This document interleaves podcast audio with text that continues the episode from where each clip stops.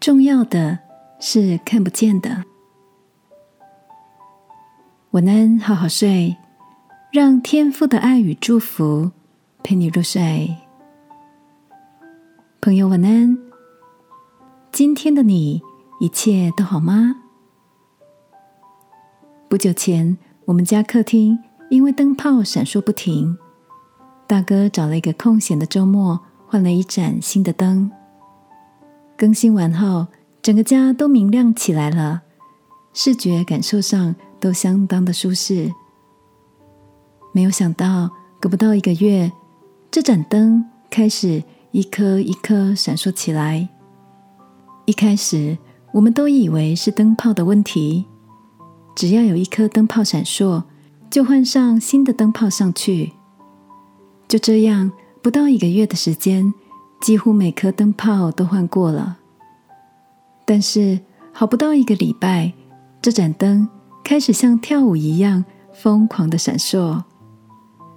打电话给灯具店老板，他建议我们拆下来带给他检查。而老板把灯座拆开来后，才发现。是水电师傅把里面的线路接错了，造成电路板部分烧毁。老板说：“还好发现的早，这种接法很可能导致电线走火哦。”这个生活上的小事，除非我们停下来花时间检查，不然也可能闷烧成为大事呢。亲爱的。你也正面临着不知道问题在哪里的冲突吗？或许该是时候停下来，重新将关系拆解、检查、修理，再重新组装。维修期虽然漫长，却是找着问题的必须。一起来祷告，亲爱的天父，求你赐给我。看见解决问题的洞察力与眼光，认识背后真正的原因，而非浅薄的表象。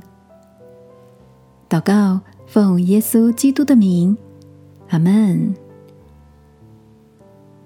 晚安，好好睡。祝福你，看见别人所不能见的。